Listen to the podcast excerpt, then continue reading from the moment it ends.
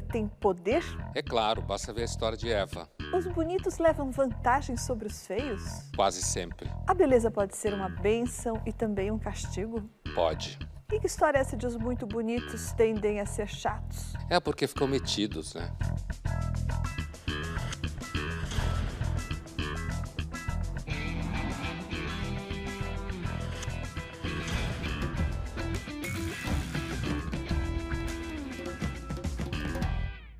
Estamos iniciando mais um Linhas Cruzadas hoje para falar de beleza. Mais do que um atributo físico, a beleza pode estar nas artes, na natureza, na religião e também é um tema para filósofos. Oi, Pondé. Oi, Thaís. Pondé, a beleza é uma necessidade universal. Para que, que ela serve? Muitos filósofos acham que uma característica da beleza não servir para nada. Significa que o belo vale por si mesmo. A ideia da fruição do belo que nos toca, nos move, né? Então, que de cara a gente não deveria atribuir nenhum valor à beleza, senão ela já não é bela por si. Ela está sendo bela para alguma coisa. Mas é claro que quando você vai no âmbito histórico, sociológico, político, a beleza é uma forma de poder, ainda que seja contra você às vezes. Como assim? Como é que a beleza pode ser uma forma de poder contra você mesmo? Porque ah, por exemplo, você pega uma mulher muito bonita, ele, ela normalmente vai ser odiada por outras mulheres, apesar de toda a mentiraiada que circula por aí, e ela talvez venha a ser odiada também pelos caras que não conseguem pegar ela, porque eles são os caras fracos. Então, nesse sentido, a beleza, por exemplo, no ambiente de trabalho, você tem uma mulher bonita no ambiente de trabalho e ela vai bem, logo vai aparecer alguém, principalmente outras mulheres, dizendo que ela está indo bem, porque ela está pegando o chefe, porque ela fez não sei o quê, certo? Então, isso que eu quero dizer, como às vezes é um poder contra você. É por isso que o Nelson Rodrigues falava que felicidade e beleza são incompatíveis. Aliás, ele falava que pior que a infelicidade da mulher bonita é a infelicidade do homem que casou com a mulher bonita. O Nelson é, sem dúvida, um gênio da natureza humana. Né? Acho que no Brasil, talvez o maior. Sim, a, a, a, as personagens, muitas personagens na obra do Nelson são infelizes porque são bonitas. Né? Elas são infelizes porque são bonitas, porque ela tem o ódio das outras, porque a beleza é uma coisa que escraviza ela, elas mesmas, porque elas são, tendem a ser a vida inteira cobrada pelos belos seios, pelas belas pernas, e um dia isso desaparece. Certo? Então, se você nunca teve, você não vai sofrer tanto quando você deixa de ter. Né? No caso dos homens casados com mulheres bonitas, porque é um contínuo escândalo, né? É o tempo inteiro, supostamente, você não vai conseguir, sabe aquela frase do filósofo, muita areia para o seu caminhãozinho? é basicamente essa a ideia.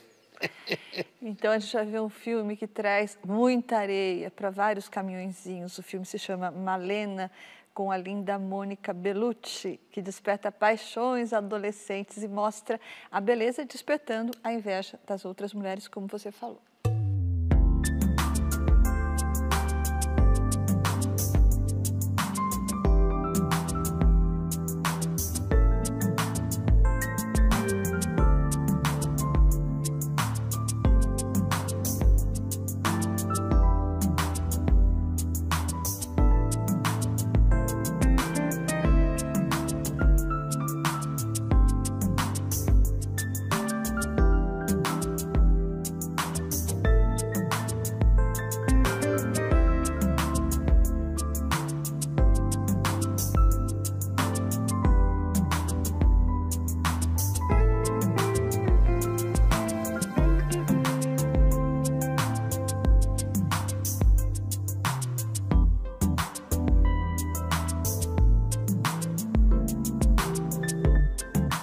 Escândalo, né? Ela, essa mulher é de fato um escândalo. Esse filme é didático, né? Primeiro, a, a relação do adolescente com, com ela é muito comum. Meninos nessa idade verem uma mulher mais velha que é bonita e elas praticamente introduzem o menino, mesmo que ele não tenha nada a ver com ela. No caso, na realidade, mesmo que não tenha nada a ver com ela, no universo, no imaginário, ele aprende o que significa o desejo de você ter uma mulher nas mãos, porque ele começa a desejar essa mulher, como no caso do filme. Agora, o filme também mostra o escândalo, né? As outras mulheres, os homens todos dando em cima dela, ela acaba sendo arrastada por isso. Então, é quase como se você é uma mulher bonita e está só, vai ter que virar puta. Certo? Vai ter que ser usada para poder poderem xingar você. Aí, quando você ficar infeliz e já tiver um pouquinho mais madura e não tão maravilhosa, aí a gente vai ser sua amiga. Bom, a gente olhando para Mônica Bellucci hoje, acho difícil alguém não considerar ela uma linda mulher, né? Mas, do ponto de vista da beleza física, tanto a masculina quanto a feminina, esse conceito de beleza a gente sabe que mudou muito né, ao longo da história e dependendo também do lugar.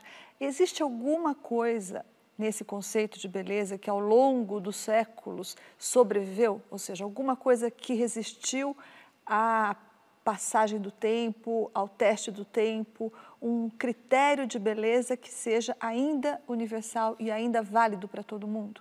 apesar de toda a discussão da arte ter desistido da beleza, ter desistido da forma, a verdade é que a gente sabe, normalmente, quando não se mente, reconhecer uma pessoa bonita, independente de, de onde ela vem, qual é a cor da pele dela, dos traços dela, uma certa simetria, uma certa harmonia. Não é por acaso que hoje tem gente fazendo operação plástica para harmonizar o rosto, harmonizar o queixo, harmonizar o nariz. E aí a gente vai ao velho Platão, né? A beleza tem a ver com a harmonia de formas. Então vamos ver o que, que o povo tem a nos dizer sobre a beleza. O tipo de pessoa que eu acho mais bonita é um homem alto, moreno, de olhos e cabelos castanhos, que tenha um sorriso bonito, seja carismático e simpático. Eu gosto de homem alto e magro. Para mim, hoje o belo tá muito mais ligado a uma questão de simetria, de de construção do que do que a especificações físicas. É uma pessoa que tem um sorriso bonito. É alto, magro, moreno, e tem os olhos bonitos, um cabelo bonito, um sorriso lindo, que seja simpático. Geralmente eu reparo mais na personalidade, mas se for para olhar algo do físico, eu vou reparar no sorriso. E um famoso que possui todas essas características e me chama a atenção é o Cauã Raymond. É a atriz Fernanda Vasconcelos. É o Antônio Fagundes. Ai, eu tenho um sério problema com Maluma. É o Tiago Lacerda. É o Rodrigo Hilbert, que é o sonho de toda mulher brasileira. Elas falaram basicamente sobre sorriso, sobre simpatia, sobre uh, olhos e, e, uma certa coisa talvez as pessoas não saibam definir, como você falou, né? A beleza não é propriamente algo que se defina, mas algo que a gente sente. É porque a beleza tem um pouco de conjunto da obra, né? Sabe aquela coisa, uma frase muito antiga que eu ouvi as avós falarem, é, fulano era bonito, abriu a boca, ficou feio. Então, essa frase é, é, o que te, me chama a atenção na fala do, do, rapaz, quando ele fala que tem a ver com construção, né? e não tanto com aspectos físicos, eu, eu, acho que entendi o que ele quer dizer. Quer dizer. A beleza, de fato, não é uma coisa colada só na forma do corpo. Tem a ver com o modo como você se veste, o modo como você se comporta, né? às vezes, para algumas pessoas, o que você fala, se você é divertido. Talvez né? seja isso que algumas queiram dizer quando dizem ele tem que ser simpático, né? Simpático, um sorriso bonito. Porque a gente sabe que às vezes tem pessoas que quando sorriem parece que iluminam o ambiente onde estão. Né? Algumas têm um sorriso mais aberto, mais claro. Então, eu acho que a fala dessas pessoas mostra muito bem que a beleza ela é um conceito complexo, que tem vários elementos que a compõem. O fato de, muitas vezes, no certo nível de uma foto de uma pessoa andando na rua, você tem uma intuição de beleza, que significa você olha e é imediatamente tomado pela beleza, às vezes dá a impressão de que se você for pensar sobre isso, vai ficar simples. Não, quando você começar a decompor essa intuição, provavelmente vai chegar na ideia de construção que ele dizia. Pondé, os gregos associavam a beleza física, a beleza exterior, há algumas virtudes, entre elas a inteligência. De onde é que veio essa ideia de que o belo estaria ligado ao bom? Então, a relação entre belo e bom está muito vinculada à filosofia. grega, que é um fenômeno muito maior do que muita gente tem impressão na Grécia Antiga. A filosofia ela fez um vínculo direto entre a ideia de beleza e a ideia de bem moral, porque a beleza seria a harmonia das formas exteriores e o bem moral seria a harmonia das formas interiores. Isso é um elemento que está muito ligado a uma cultura filosófica que, de fato, para usar uma palavra contemporânea, foi popular na Grécia. Os gregos eles eram obcecados pela forma física por conta do atletismo como a gente fala. Quer dizer, eles eram extremamente competitivos, eles tinham muitos jogos, muitas competições, e isso fazia com que a ideia de uma pessoa forte, bonita, capaz, fosse muito importante. O que a filosofia trouxe, a filosofia trouxe, foi essa, essa confluência entre formas exteriores e formas interiores, a ponto do Platão identificar a origem de tudo no belo e no bem. Mas me parece que dessa ideia não restou muita coisa, né? porque hoje é impossível atestar que o belo é automaticamente bom ou vice-versa.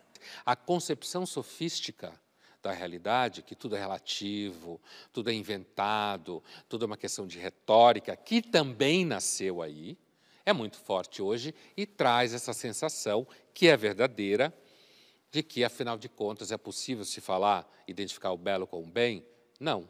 Mas para um Platão, esse bem significava eu me entregar à busca do conhecimento, ou seja, eu mesmo superar o meu orgulho de achar que eu estou sempre certo. Não que fosse algo automático, mas significava que o belo buscaria o bom. A beleza física, certo? Era compreendida pelo Platão como uma espécie de truque que o belo e o bem, e esse belo é a forma perfeita da beleza, usava para capturar nossas sensações. Então, quando você vê uma pessoa bonita, isso prende a sua atenção, mas é na verdade o objetivo da beleza não é fazer você ficar preso no corpo, porque o corpo não sustenta a beleza. É você perguntar o que é a beleza e aí em direção ao bem. Linhas Cruzadas volta já já. E no próximo bloco nós vamos ouvir duas pessoas que ganham a vida sendo belas. A modelo Fernanda Mota e a vice-miss Universo Júlia Gama.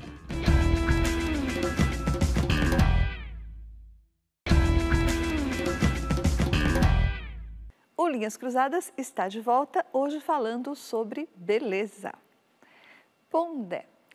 O Daniel Hammermesh, que é canadense e autor desse livro chamado Beauty Pays, ou A Beleza Compensa, ele fez vários estudos mostrando que as pessoas mais bonitas, sugerindo que as pessoas mais bonitas se dão melhor no trabalho.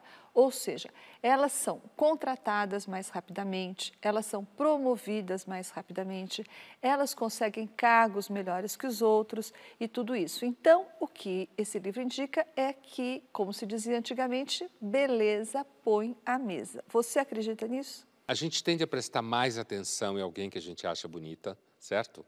Aquela ideia, por exemplo, que muita gente tem, que porque é uma mulher bonita, então, a, digamos, as suas capacidades técnicas e intelectuais vão ser desprezadas, isso é um equívoco muito grande. Na prática, uma mulher bonita tem muito mais chance de fazer com que um cara preste atenção no que ela vai fazer ou no que ela vai dizer.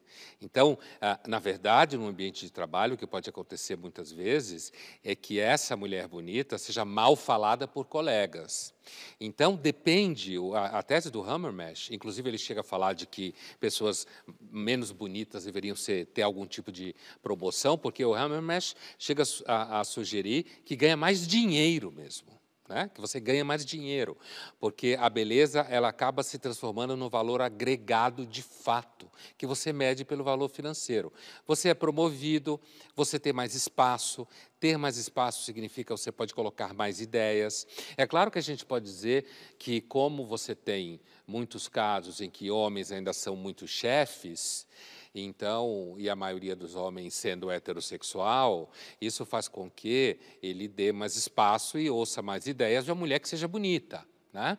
E a gente sabe muito bem que por aí é muito comum, se você vê um cara com certo poder, com uma mulher do lado que trabalha com ele mais jovem, um monte de gente vai assumir de cara que ali existe alguma coisa. É que hoje se mente muito, e principalmente nesse assunto. Agora, se a gente embaralhar as cartas, se você, a, a mesma coisa pode funcionar se você tiver mulheres em lugar de poder, né, como já tem, e de repente um cara que ela acha bonito, interessante, de repente ela vai mais prestar atenção nele. E a mesma coisa deve valer para homossexuais, certo? Portanto, o que está em questão aqui é a atração que a beleza causa e como ela abre porta ou põe a mesa, facilita a vida. Então, Pondé, agora vamos ver um filme em que o homem foi contratado só porque era muito bonito. É o filme Caça Fantasmas, uma comédia de 2016. Hello, I'm here about the receptionist job. Hi. You're hired. God, you're all sweaty. There are people out there that need our help. Okay, got it. We need to form a group and build something to fight these damn ghosts. That's exactly what we already do here. Kevin, can you answer the phone? I can't. It's in the fish tank. The one on the desk. Oh, that one. Uh, what's the place called again? Conductors of the Metaphysical Examination. Got it. Ghostbusters. Essa coisa do secretário loiro, bonito, burro é uma grande sacada do filme, porque inverte um pouco aquele papel clássico da secretária loira, bonita e burra. Inclusive, uma delas fica babando em cima dele, né? Quer dizer, you hired, está contratado. Quer dizer, só porque ele é loiro e bonito, ela já contratou o cara e fica o filme inteiro tentando ensinar para o cara que ele é uma porta, tentando ensinar para ele fazer as coisas, porque o cara não sabe nada, né? E ela então, perdoa é todas as burrices dele. Ele vai, ela vai aguentando porque ele é lindo e maravilhoso e loiro, mas é o personagem lindo, maravilhoso e burro e loiro. Funciona. O filme inteiro não funciona não, mas essa, esse jogo, essa inversão pode servir se as feministas tivessem humor, coisa que elas normalmente não têm, elas podiam usar esse filme. Agora nós vamos para o nosso jogo rápido. A beleza interior existe ou isso é uma conversa para os feios? Olha, Thaís, é claro que isso serve como conversa para os feios ou para as pessoas que não são tão bonitas. Mas não há dúvida que existe beleza interior, no sentido, aliás, como a gente falava do Platão lá atrás, né? Pessoas que são mais generosas, que são mais corajosas, né? Que são mais inteligentes, tudo isso compõe a ideia de beleza interior, que são menos mesquinhas, menos orgulhosas. Thaís, você acha que as mulheres bonitas se dão melhor no trabalho e no mundo do que as mulheres feias? Eu tendo a concordar com o Hammer, mexe com o que você falou, a beleza abre portas sim eu acho que ela tende a facilitar. Depois, se você consegue se sustentar nesse lugar que você entrou, aí já é outra conversa, mas que é um bom começo, é, me parece um bom começo. Mas aí eu queria lembrar também o que falou o Nelson Rodrigues, que você tanto gosta sobre isso. Ele disse que a beleza é secundária, que a beleza é inclusive irrelevante e às vezes prejudicial e que era preciso que alguém fosse de mulher em mulher, falando que as mulheres devem ser interessantes. Por que, que a beleza vai salvar o mundo? É, essa ideia é comum no Dostoiévski, né? É a beleza interior, a beleza de Cristo, a beleza do bem. Thaís, existe alguma beleza na política? Essa é difícil, hein, Thaís? É fácil, nenhuma. nenhuma? Você é uma pessimista, Thaís. ah, nenhuma, né, Pondé? Porque a política, como a gente entende, a política como gestão do Estado, como um jeito de você administrar o bem coletivo, não tem beleza nisso, é só uma administração, não é? A política não excita os sentidos, a política não leva ninguém ao êxtase, ninguém normal, pelo menos, né? Ao êxtase, à contemplação. A política é só um jeito de gerir alguma coisa que é coletiva. E mesmo assim ela não anda muito bem nessa tarefa ultimamente. Pondé, você falou agora pouco sobre a frase do Dostoiévski no livro O Idiota, A Beleza Salvará o Mundo. E essa frase foi dita pelo príncipe Minchkin, que é o idiota, né, propriamente dito, o idiota do livro. E esse personagem ele é muito associado a Jesus Cristo, um pouco a Dom Quixote também, mas muito associado à figura de Jesus Cristo. Então, essa frase que ele diz, a beleza salvará o mundo, tem uma conotação mística ou religiosa? O que, que ele quis dizer com essa frase? No caso dessa frase, tal como aparece no romance, é, é uma frase que quer dizer que a beleza de Cristo, a sua bondade, o seu amor desinteressado, o seu cuidado pelas pessoas, isso é que salva o mundo. As pessoas só conseguem existir quando são amadas. Essa é a ideia da frase. Portanto, é uma beleza religiosa, sim, sem, sem dúvida. Aliás, no Dostoiévski, tudo que redime tem a ver com o espiritual. E no caso do próprio romance Idiota, tem uma personagem mais bela que o Dostoiévski criou, que é a Anastácia Filipovna, que ela sofre porque as mulheres odeiam ela, todos os homens querem fazê-la de amante, né? E o Minsky, quando ele a, ele a conhece, ela virá se apaixonar por ele, a primeira coisa que ele diz é: Meu Deus, como você deve ser infeliz. Então, a, a beleza física pode trazer muito sofrimento, mas o Dostoiévski também é a beleza física feminina.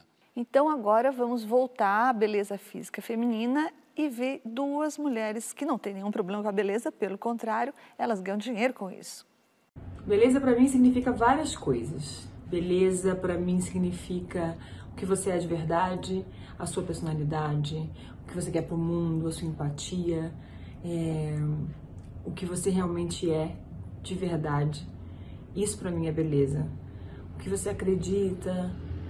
Um, e trabalhar com beleza é muito bonito, porque ela está em todos os lugares, ela tem em todas as formas. Antigamente era um pouquinho diferente porque existia um padrão de beleza estipulado, principalmente na moda, e isso foi mudando aos poucos, porque as pessoas abriram suas cabeças e entenderam que existe beleza em tudo. A ideia de beleza é algo muito subjetivo, varia de pessoa para pessoa, de cultura para cultura, de era para era. E por mais que tentem nos impor um padrão de beleza, ele nunca é unânime e muito menos eterno. Por isso que trabalhando ao redor do mundo, eu entendi que a beleza está na diversidade de expressão da beleza que existe. E que por mais que tentem chamar tanta atenção e nos exigir tanto essa beleza estética, Após um primeiro olhar, o que nos faz realmente belos é a energia que nós transmitimos, o carisma que nos conecta, os nossos talentos, o nosso caráter. É isso que nos faz realmente belos. Então, trabalhando com a beleza, eu não quero reforçar um padrão de beleza. Eu quero encorajar que todas as mulheres, que cada mulher entenda, reconheça e aprecie a sua beleza. Que cada mulher entenda que somos mais do que a harmonia estética que a sociedade nos cobra. Nós somos líderes, somos talentos, somos vozes. Nós somos nós mesmas e isso é muito potente. As duas são lindas, quase me convenceram. Mas uh, é claro que tudo que elas falaram é antropologicamente correto, né? Mas é, é um politicamente discurso que... também. É politicamente correto e é um discurso que está bem alinhado com o marketing do bem que existe por aí. Mas é óbvio que elas são lindas. Então é mais ou menos como alguém que fala de barriga cheia, certo? Que não tem nenhum problema com os padrões de beleza, nem com a indústria da beleza, e que, portanto, você espera delas, hoje em dia, que fale justamente isso. Porque se elas não falarem isso, elas vão ser canceladas. Então é muito interessante porque é um, um, um, exemplo do que significa, de certa forma, um dos modos mais sofisticados da maldição da beleza hoje. Se você é uma mulher muito bonita, você tem que provar por A mais B, mais do que qualquer outro ser sobre a Terra, que você tem os sentimentos corretos. Bom, então agora a gente vai ver uma cena que não tem nenhuma correção política, não tem diversidade, mas é pura beleza e eu sei que você gosta muito dela. Vicky Cristina Barcelona.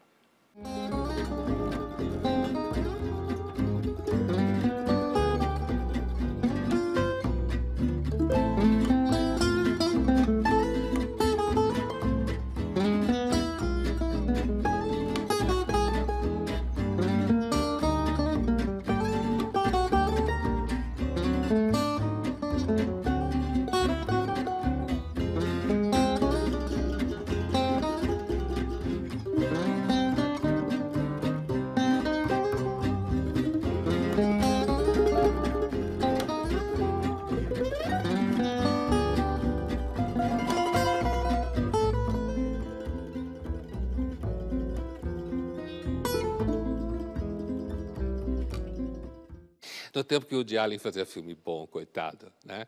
Mas essa cena tem um personagem por detrás dessa história, que é o personagem do Javier Bardem, que é o canalha honesto. Né, que também não existe mais. Que é o cara que monta, imagina, ele é casado na vida real, mas no filme a Penélope Cruz é sua namorada e tal, e ele está querendo pegar a Scarlett Johansson, né? Então você tem por detrás aí um sujeito que é aquele canalha que todo mundo sabe que ele está querendo pegar as meninas bonitas, ele tem um puta cenário, um puta discurso, avião, o Diaba 4. Hoje em dia não tem mais canalha honesto. Linhas Cruzadas volta já já e no próximo bloco nós vamos saber o que, que os atores Cristiano Oliveira e Paulo Zulu pensam sobre a beleza.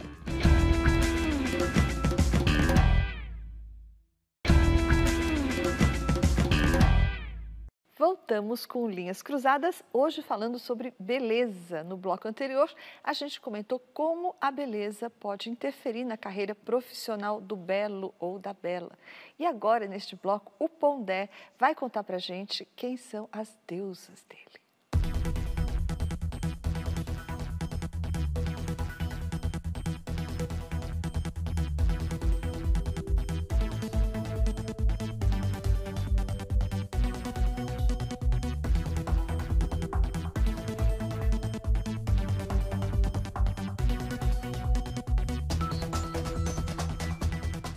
Tem alguma dúvida que a gente tende a concordar com qualquer coisa que uma mulher dessa fala? E alguém ainda tem coragem de dizer que a mulher não tem poder sobre o homem? A beleza desperta a complacência, a compreensão, a condescendência masculina. Todos é? bons sentimentos para o convívio social. Eu tenho certeza que Eva devia ter uma cara dessa, sabe? Porque se ela não tivesse uma cara dessa, Adão tinha ficado com Deus, cara. E aí, Thaís, qual é a tua lista deslocada de peludos? Vamos ver.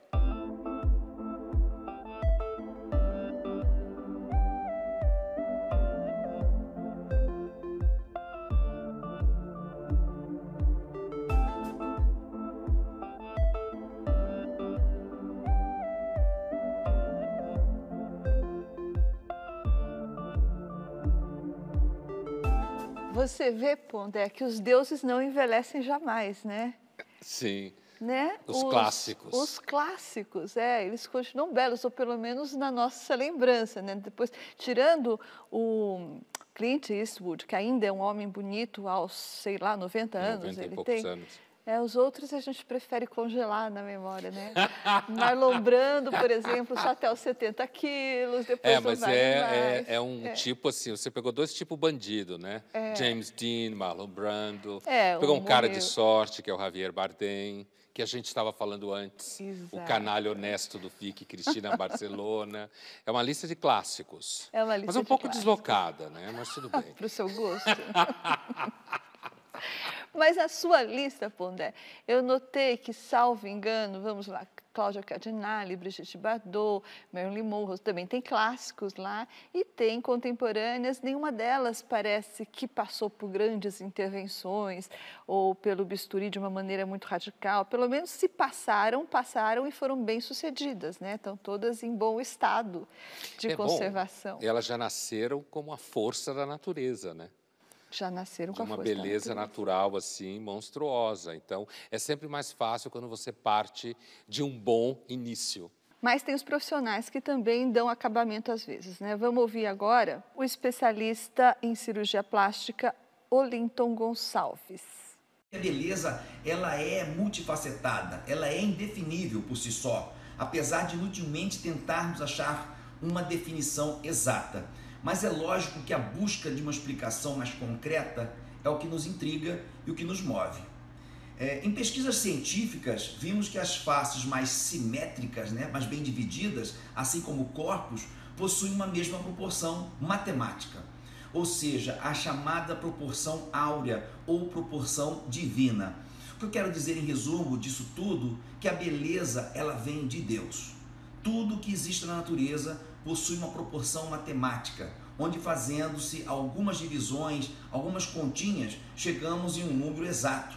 E isso está sempre por detrás de tudo que chamamos de belo, seja na natureza, na arte ou em nós, eh, seres humanos. Não sei, mas quando me propuseram essa pergunta, a primeira coisa que me veio à mente foi uma frase resgatada é, por Danusa Leão no seu livro É Tudo Tão Simples, que diz: beleza não põe mesa, mas que ajuda, ajuda. Alguns trechos da fala dele até parecem uma espécie de Platão, né? Essa coisa da matemática, da harmonia dos números, da perfeição geométrica que está presente na filosofia do Platão.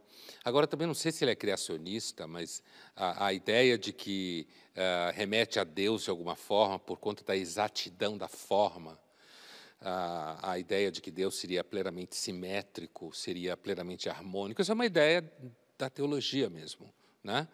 Foi surpreendente na fala dele ele introduzir essa questão da beleza, claro, da simetria, da matemática, tudo bem. Agora, a gente sabe que é evidente que ah, muitas pessoas vão fazendo plásticas a vida inteira, e a gente sabe muito bem que isso é uma escravidão. Assim como a gente falava antes, grande parte do que se fala sobre como as mulheres devem ser ou deixar de ser no mundo do trabalho, por exemplo, vai abaixo por comentários de outras mulheres, inclusive. Não, aquela bonitinha gostosa dá para o chefe, aquela aluna que tem nota alta está de caso com o professor. Né? Ainda que muitas feministas fiquem o tempo inteiro dizendo que não, que não, que não. Eu não tenho nenhuma dúvida que isso é importante do ponto de vista da vida de uma pessoa. Né? Você não ficar o tempo inteiro sendo escravo ah, da, da forma como os outros te veem, em tese, isso é muito importante. Eu só, eu só duvido porque muitas vezes, justamente aquele tipo de pessoa que faz o discurso da beleza em si, da beleza real, da beleza do diferente, é a que vai fazer cirurgia plástica logo que der, é a que já está fazendo botox com 20 anos, certo? E que vai uh, no Instagram produzir fotos para que pareça a pessoa mais maravilhosa do mundo. Então, basicamente, o assunto da beleza é um daqueles assuntos sobre os quais se mente mais. E continua a mesma coisa. Bondé, você falou sobre escravidão, a escravidão da beleza. O que é essa escravidão? Fala um pouco disso. Eu duvido, as pessoas falam de diversidade, né? de, de então a beleza é, é todo mundo sendo cada um como ele é, como a gente comentava antes. Eu queria ver uh, se algum cirurgião plástico ficaria rico fazendo intervenções para as pessoas parecerem mais velhas. Certo? Eu queria ver se isso Ou mais feias, mais diversas. Menos simétricas, certo? Se fosse ainda mais fora dos padrões. Eu queria ver se algum cirurgião plástico ia ganhar grana fazendo plástica para as pessoas ficarem com o nariz muito estranhos, com bocas esquisitas, muito finas, certo? É o mesmo tipo de discurso falso que existe com relação à diversidade no mundo corporativo. A gente fala da diversidade do mundo corporativo, mas é muito fácil você contratar uma mulher trans de 20 anos, um homem trans de 22 anos. O que eu quero ver é contratar um homem trans, uma mulher trans, um cara hétero, cis, como queira, ou uma mulher hétero, com 72 anos. Então, essa discussão da beleza, incluindo a cirurgia plástica, é, ela está é mais um case claro de que a mentira se tornou um modo sistemático de se falar publicamente. Então, é isso que eu queria dizer. A escravidão aparece, é a escravidão, só que a gente tenta fingir que não é. Agora vamos ver se alguém ganha dinheiro. Doutor, aí faz eu parecer que eu tenho 72, quando na realidade eu tenho 32. É uma palhaçada. Vamos ouvir agora o que tem a dizer a Antônia Frerinho, Paulo Zulu e a Cristiana Oliveira sobre beleza na maturidade. É a beleza para mim hoje, depois de tudo que eu vivi, ela tem uma outra proporção. Ela não é simplesmente resumida numa questão estética, numa questão só visual, do que o outro vê é, fisicamente falando. Ela tem muito mais, ela tem todo um envolvimento de experiência de vida, da maneira que eu enxergo a vida, da maneira que eu expresso é, a minha beleza, né? É um pouco de chavão isso, mas dizer da beleza interior, mas eu acho que conforme você vai vivendo e vai amadurecendo, você vai exalando a tua beleza de uma outra forma. Ela extrapola essa parte que é a primeira que as pessoas veem. Viver da beleza é uma coisa muito relativa. Depende do que cada um se sente ou do que cada um acha que representa. No meu caso, eu nunca fui um cara de me olhar e achar que eu sou um cara bonito, que eu sou um cara que poderia viver da beleza, enfim. É, eu acredito na personalidade, no caráter, nos princípios, da forma com que você encara o trabalho, da forma com que você realmente direciona tudo que você aprende daquela modalidade profissional para poder representar da melhor forma possível. Mas a beleza também tem essa vertente. Tem pessoas que acham esse estilo bonito, tem pessoas que acham esse estilo feio. Então é uma coisa muito pessoal. Eu nunca vivi para beleza, mas eu sempre fiz ginástica, boa alimentação, aquelas coisas que todo mundo faz. Hoje com uma postura e um pensamento muito mais de envelhecer bem, de estar bem comigo mesmo. E sobretudo, passando dos 50, crie, recrie, invente-se, reinvente, se atreva. Eu acho que isso que dá o grande brilho, ser sempre moleca, você tem sempre achar uma alegria dentro de você. Isso é único, isso é seu. Eu não tenho dúvida que o que fala a Cristiane Oliveira, uh, de que com o passar do tempo você percebe as coisas de outra forma mesmo. E você percebe, inclusive, a si mesmo de outra forma. Eu duvido de que o mercado que rege a vida das pessoas reconheça isso. É essa mentira a qual me refiro. Porque na hora que você põe uma câmera na frente de uma pessoa hoje, ela tem que falar um certo número de ideias que componham o perfil do marketing ético. São bem poucas. Certo? É, ela, ela tem que falar. Então, apesar de que eh, eu concordo com tudo que foi falado, acho que é verdade mesmo. Assim como a, a, a, a fala do Paulo, que é essa ideia de que ah, você depende do seu caráter, depende dos seus valores, é uma fala platônica simplificada no dia a dia. Aquela ideia de que você tem que ter um comportamento que seja um comportamento mais ético. Então, isso tudo é dilacerado pelo marketing. E quando eu digo isso, eu não quero dizer que essas pessoas estão mentindo, eu quero dizer que elas estão sendo profissionais. O que não quer dizer que isso não seja verdade. Tanto é verdade que o Platão falou há 2.350 anos atrás, certo? Eu não tenho nenhuma dúvida que existe uma tarefa a ser enfrentada hoje pelas pessoas que chegam aos 50 anos. Essa tarefa é como encontrar sentido, uma vez que hoje a gente vive mais. E aí você começa a ver as coisas de uma forma diferente. Você vê coisas de forma diferente, inclusive porque você perde o emprego aqui, você é demitido ali, você é trocado pelo parceiro ou pela parceira por alguém mais jovem. Ou você vê as coisas de forma diferente, ou você vai para o saco. Você precisa encontrar uma forma de sobreviver e de encontrar algum significado, quando os significados à venda no mercado são quase todos voltados para jovens. E por último, a ideia de encontrar uma alegria dentro de você, é, o que eu entendo no sentido de que se você ficar triste é um horror, é uma das maiores escravidões que existe na face da Terra. Há uma grande ameaça com o envelhecimento, a tristeza. Essa é uma ameaça real. E, portanto, se você não procurar de alguma forma combater a tristeza, você vai para o saco. Linhas Cruzadas volta já já. E no próximo bloco nós vamos falar sobre o que foi que aconteceu com a beleza na arte. Será que a arte optou pela feiura?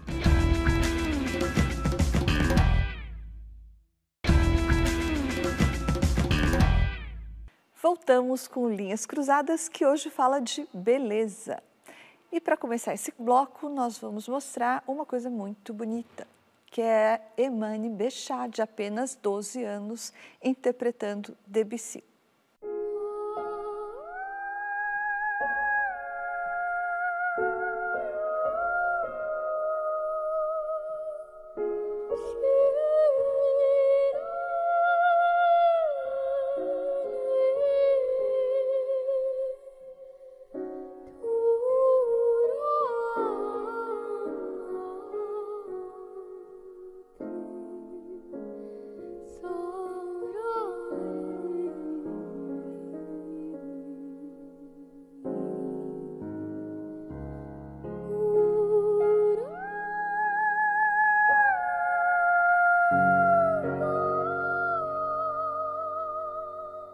Fato um exemplo do que o Platão queria dizer, né? Porque você tem, no caso, uma menina linda, com olhos lindos, um rosto com um gesto suave, né? cantando uma música maravilhosa, de um modo completamente simples, sem nenhum grande recurso por detrás dela, é a voz dela que parece uma voz de anjo, né? E ao mesmo tempo ela tem uma presença completamente real, uma menina linda cantando. É um exemplo claro do encontro da beleza física e da beleza estética interna. Bom, Dé, então falando em arte e em mercado, o Roger Scruton, naquele filme, na verdade é um livro, né, que foi transformado numa série, ele fala que a arte destruiu a beleza, que a arte esqueceu a beleza. Então ele diz que do século XVIII para cá, um artista procurava, um artista, digamos, alguém que lidasse com música, com poesia, com artes plásticas, procurava, antes de tudo, a beleza. E que depois, no começo do século XX, isso começou a ser não só esquecido, como começou a ser trocado pela feiura os artistas passaram a trabalhar com a feiura. Então, ele cita vários exemplos na arte pós-moderna, por exemplo. Na arte moderna também, mas principalmente na arte pós-moderna. Então, ele lembra do tubarão, o tubarão morto do Damien Hirst, né? a cama desarrumada da Tracy Emin, por exemplo. Coisas que não são só feias, mas ele lembra que chegam a ofender a pessoa que vê o que é apresentado como arte. Então, pergunto, a arte trocou a beleza pela feiura e por quê? Olha, eu conheço esse argumento do Roger Scruton. O Roger Scruton é normalmente acusado de ser muito platônico, né? Toda vez que você fala assim, a beleza, ou seja lá que a for, que ou for, para que substantivo for, você normalmente é acusado de platônico. É como se você estivesse dizendo que existe a beleza em si, né? E que a beleza não seria um dado da construção social, histórica, ou seja lá o que for. Eu tendo a concordar com ele, não porque eu acho que exista a beleza em si, habitando algum mundo das ideias, como pensaria um platônico total, mas porque o fato que ele descreve é um fato por si. Porque eu acho, grosso modo, a arte moderna, grande parte dela, e a pós-moderna e a contemporânea, um lixo. Acho um lixo, certo? E o critério basicamente é o seguinte: se eu consigo fazer, não é arte certo?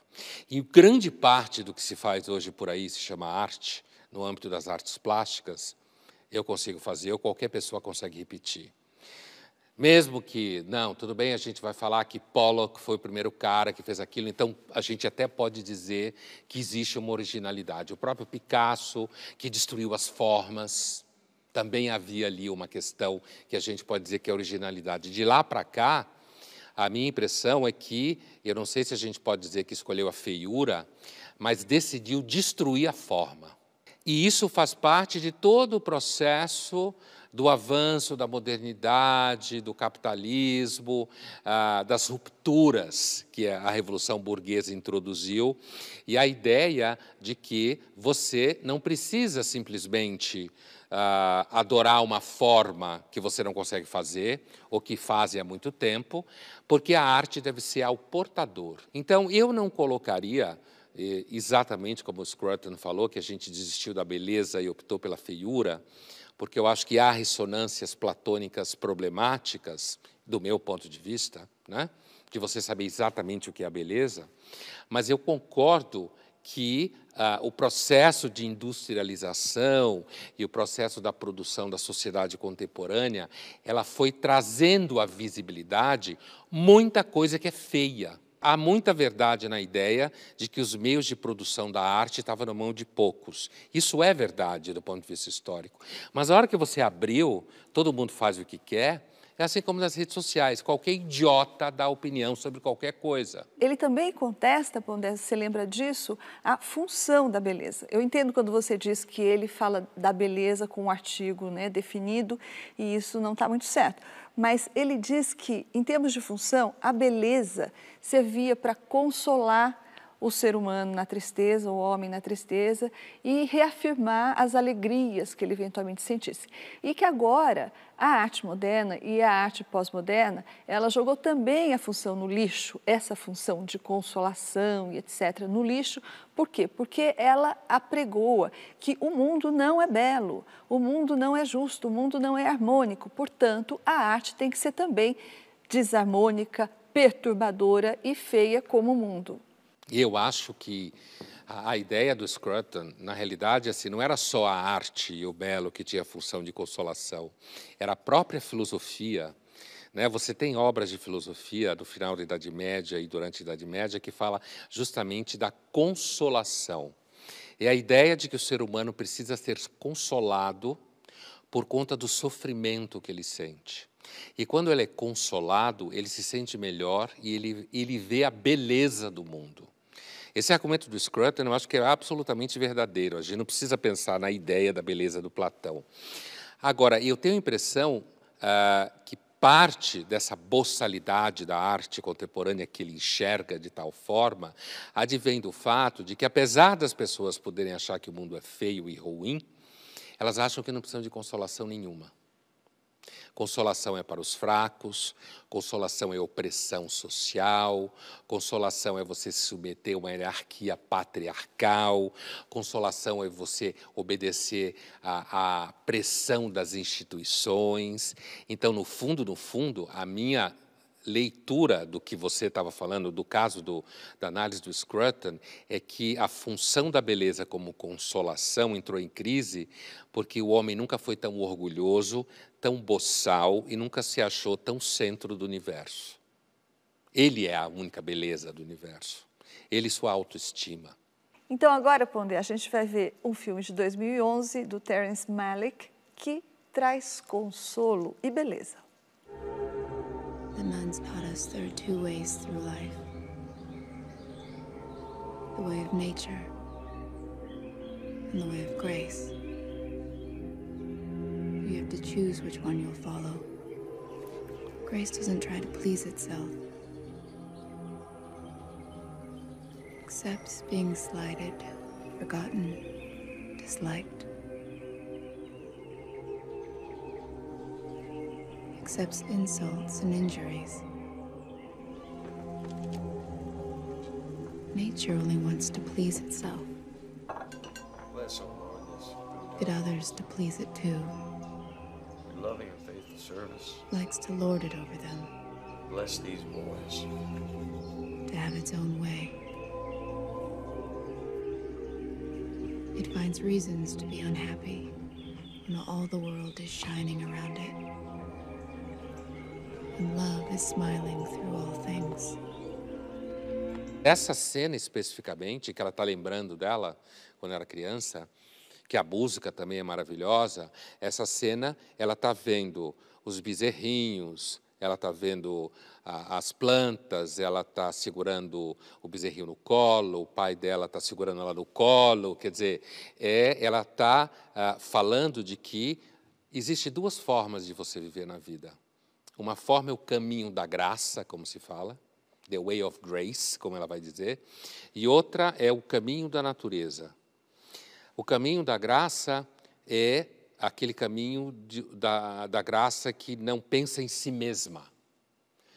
O consolo está no fato de que quando você encontra alguma situação, alguma pessoa, no caso relacionado a Deus, como ela está falando, que não pensa em si mesmo, isso consola por si.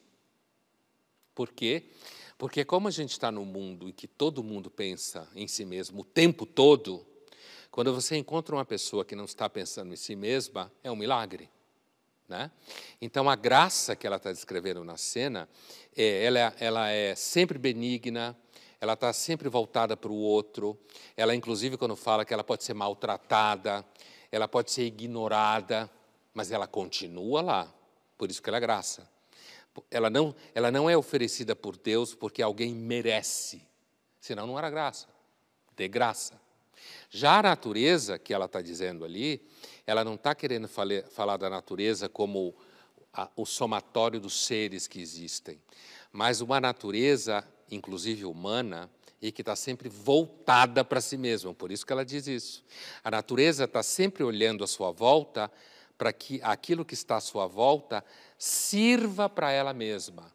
E como ela mesma vai dizer, ela está tão voltada para ela mesma que ela não percebe que a natureza verdadeira à sua volta está cheia de amor.